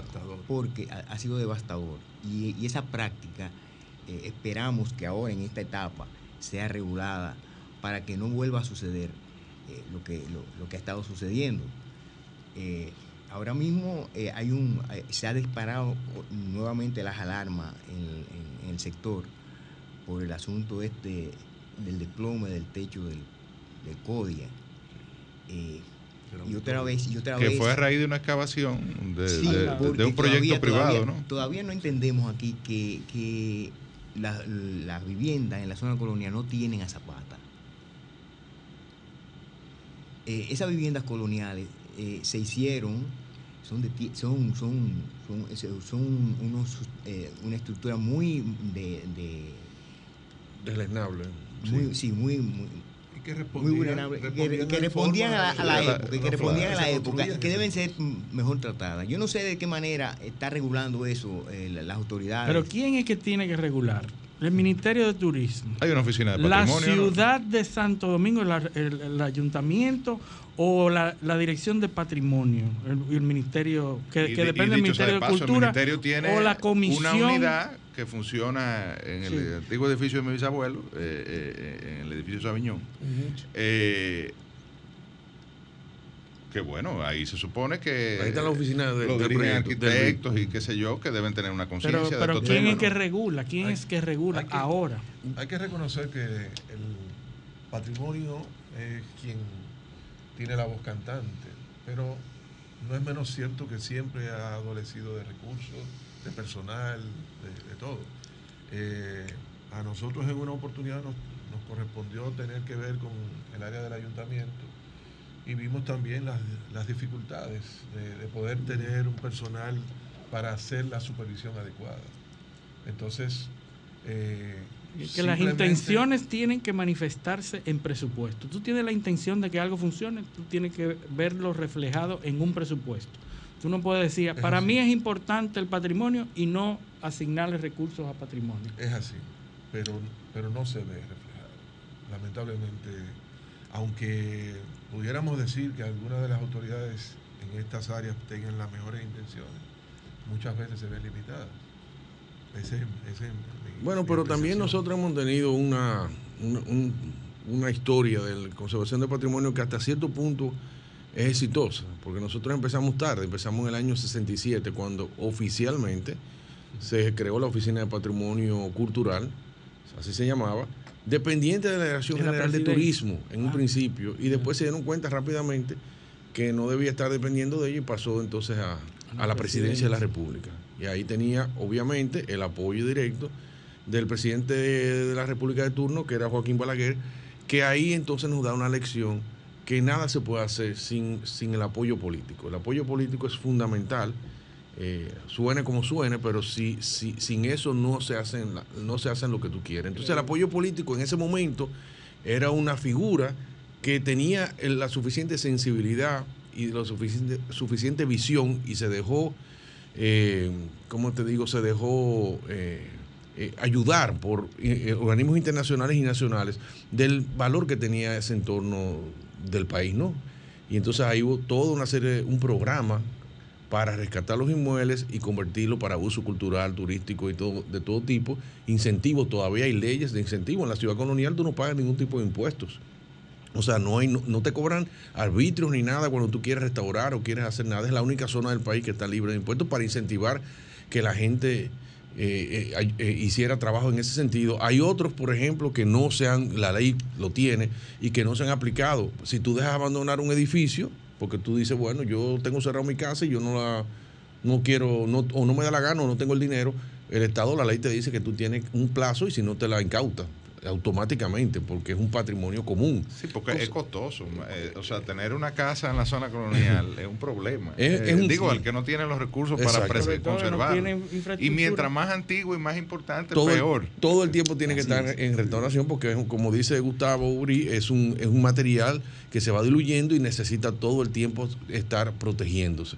Entonces, es un tema de, de, mucha... Es, increíble, es increíble que con 500 años esas casas ahí ahora hay que protegerla. Eh, no, hay que protegerla siempre. siempre hay que protegerla, pero han durado todo ese tiempo duraron de pie. Solamente, fíjate que esto ha venido a suceder en los últimos años. porque la ciudad colonial se ha convertido en un proyecto, digamos, de, de, atraer, eh, económico, eh, turístico. y bueno, en este caso, qué bueno que el interés privado coincide lo que hablábamos con la conservación, porque si tú no conservas el, atractivo, pues entonces la gente no va a ir a nada. Pero hay que regular, hay que regular la forma de intervención. No podemos dejar que, el, que, el que el, cualquiera que vaya pueda intervenir de la manera que quiera. Meter un greda, meter un, Lo que hay que respetar las normas. Esas cosas no deben de ser. Y pienso que deben de respetar las normas. Debe haber una buena supervisión. Claro. Sí, pero, pero lo importante es que nosotros hemos ido tomando conciencia. Si estamos hablando en este programa de ese problema a nivel que el pueblo dominicano se entere, porque hemos recorrido un camino largo de concienciación de la sociedad, del valor que tenemos y de muchos diferentes actores que en su momento han hecho su aporte. Eh, hoy en día a nadie se le ocurre decir, vamos a quitar la catedral porque ya está muy vieja y vamos a hacer un edificio moderno ahí. O sea, ya hay algo que, que ya todo el mundo lo acepta como bueno y válido. No pasa en otras zonas, no pasa en Gasco, no pasa en otros entornos que sí tienen valor arquitectónico e histórico y todavía a la gente le cuesta un poco. Nosotros perdimos el emblema del Hotel Jaragua, que todavía, todavía, todavía insistimos en que fue una gran pérdida y, todavía, todavía, todavía hay gente que no entiende por qué fue que nosotros protestamos porque se fue esa pieza importante de la historia dominicana. Todo el mundo abogaba en su momento porque, bueno, ya el Hotel Jarago era viejo y había que hacer uno nuevo y al final que se pierde mucho más que lo que realmente se gana. Se gana en el momento porque es un impacto, pero a la larga se pierde. Y así hay muchas cosas que tenemos que ir trabajando y y entonces en cuanto a la etapa actual, que hay un proyecto de la segunda etapa del Banco Interamericano de Desarrollo, ya se está tratando de completar lo que faltó de la primera etapa, que es un, son, es un o sea, la zona necesita recursos siempre, y es la, la, parte que no es tan antigua, es decir, el, el perímetro que parte desde la calle, desde la calle Hostos hacia el oeste, y hacia el norte. Nunca se le había puesto atención a, la parte encima de la calle Mercedes, que es la parte alta del centro histórico, donde están los barrios tradicionales de San Miguel, San Lázaro, San Antón. y, esa parte ahí va, a estar incluido en la ruina de San Francisco. Todo eso va a estar incluido en esta nueva etapa. El hospital San Nicolás de Barrio. O sea, hay muchos proyectos puntuales que lo que, lo que tratan de, plantear la semilla para que el sector privado se dinamice. O sea, va a revalorizar el entorno, dar calidad al entorno, una serie de factores que son beneficiosos para que tenga vida el centro histórico. No para convertirlo en un ente turístico, sino para que el turismo vaya precisamente porque es interés del turista ver cómo se vive y cómo se interactúa en un centro histórico. Es el verdadero enfoque. Una pregunta, ¿es, importante evitar la gentrificación de la zona colonial o hay que promoverla para que tome valor el, real estate, el, el el terreno como tal para que tome importancia, para que atraiga más inversiones. Yo creo que tú tienes que explicar lo que es la gentrificación. Sí, es, un fenómeno, es un fenómeno, radio, ¿no? es un fenómeno mundial que se ha ido dando en los centros históricos, donde precisamente cuando la comunidad nacional lo desecha porque dice que es una zona que el dinero no se, no se reproduce, porque todo todo proceso inmobiliario tiene que haber un beneficio. O sea, si tú compras una propiedad, tú tienes que tener un beneficio, una plusvalía, si no de uso, por ejemplo, de revalorización. Por eso la gente te dice, los economistas, que el dinero hay que invertirlo en, inmuebles, porque no se desvaloriza con ese tipo de cosas. Entonces tú esperas que eso suceda en un centro histórico, pero cuando eso no se da y comienza a desvalorizarse los centros históricos, comienzan a depreciarse, comienzan a deteriorarse, y llegan unos, unas personas que ven un poco más allá. Normalmente son capitales extranjeros que observan el fenómeno y compran barato. Entonces al ir comprando barato y lo van dejando ahí, van, van, desplazando, desplazando, a, las personas que, viven ahí, se va quedando vacío de, de habitantes tradicionales el habitante tradicional quiere una mejor vida, se va del centro histórico y poco a poco... Ahí están los extranjeros que vinieron en el siglo XIX. Mm, bueno, siempre ha sido un fenómeno así.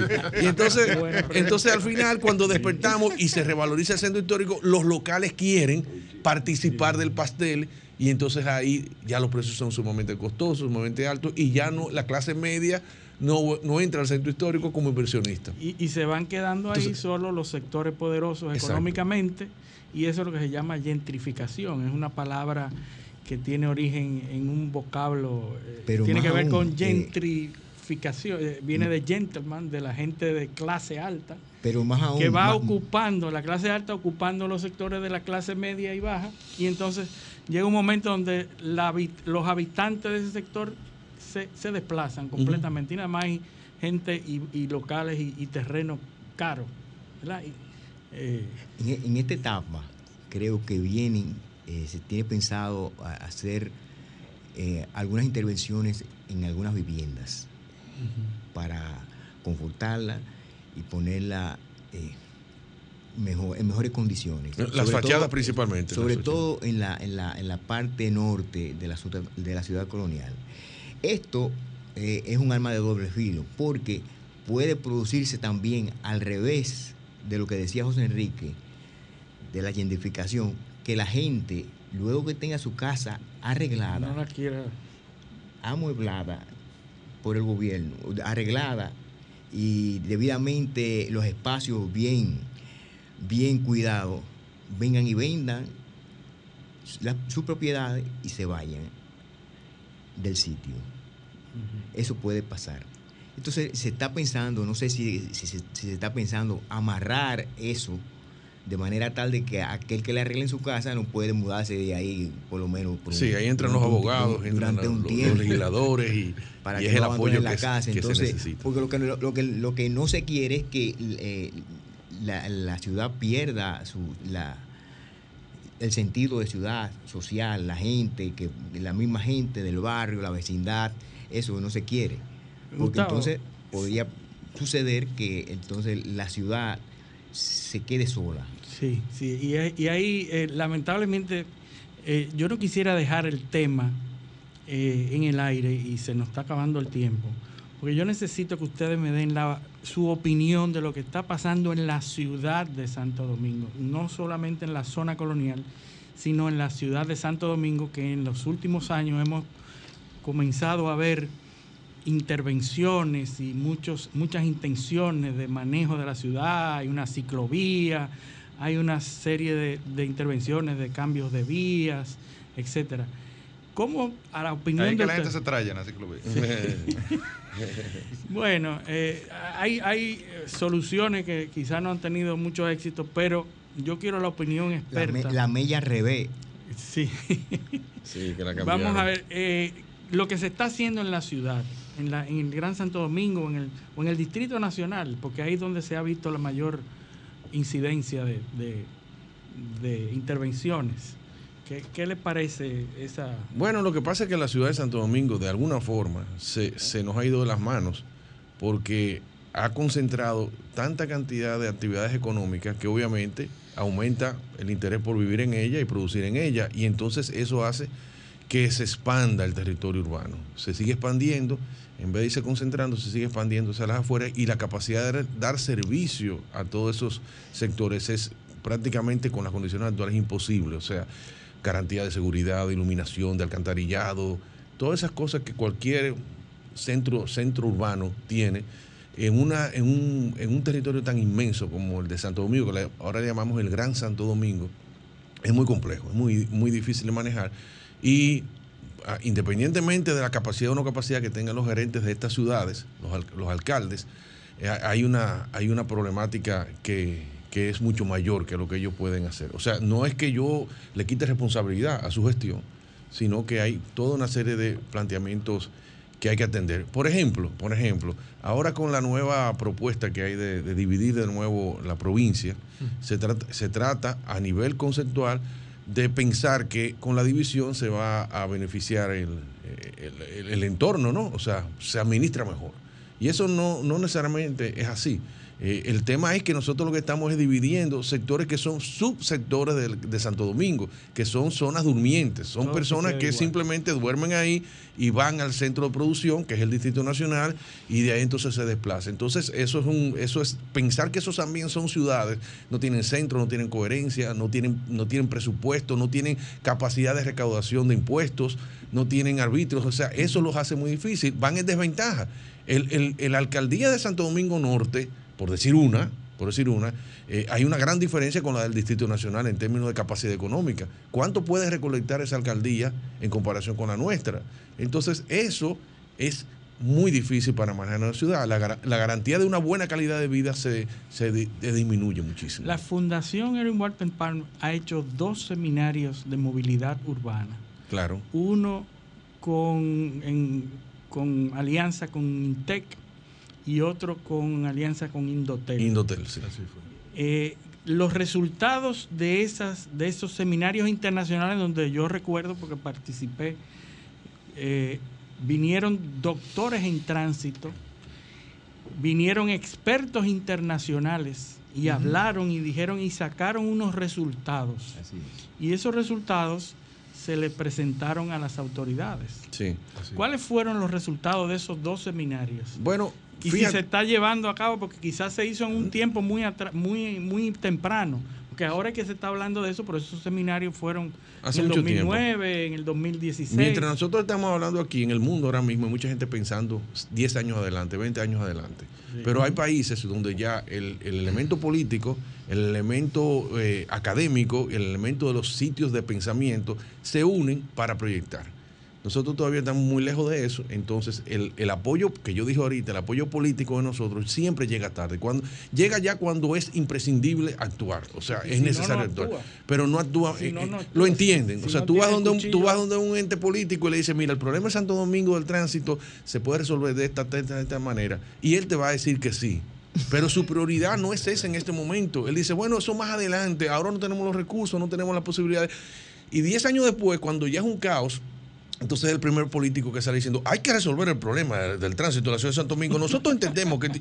Entonces nos pasamos en eso la vida completa, ¿no? Eso es una cultura nuestra, no es, no es que nos lo estamos inventando. Y con esto quiero decirte que sí, la Fundación Eru Pan es de los pocos grupos que se, que se pasan el tiempo pensando en los problemas y tratando de buscar soluciones y aportándolas.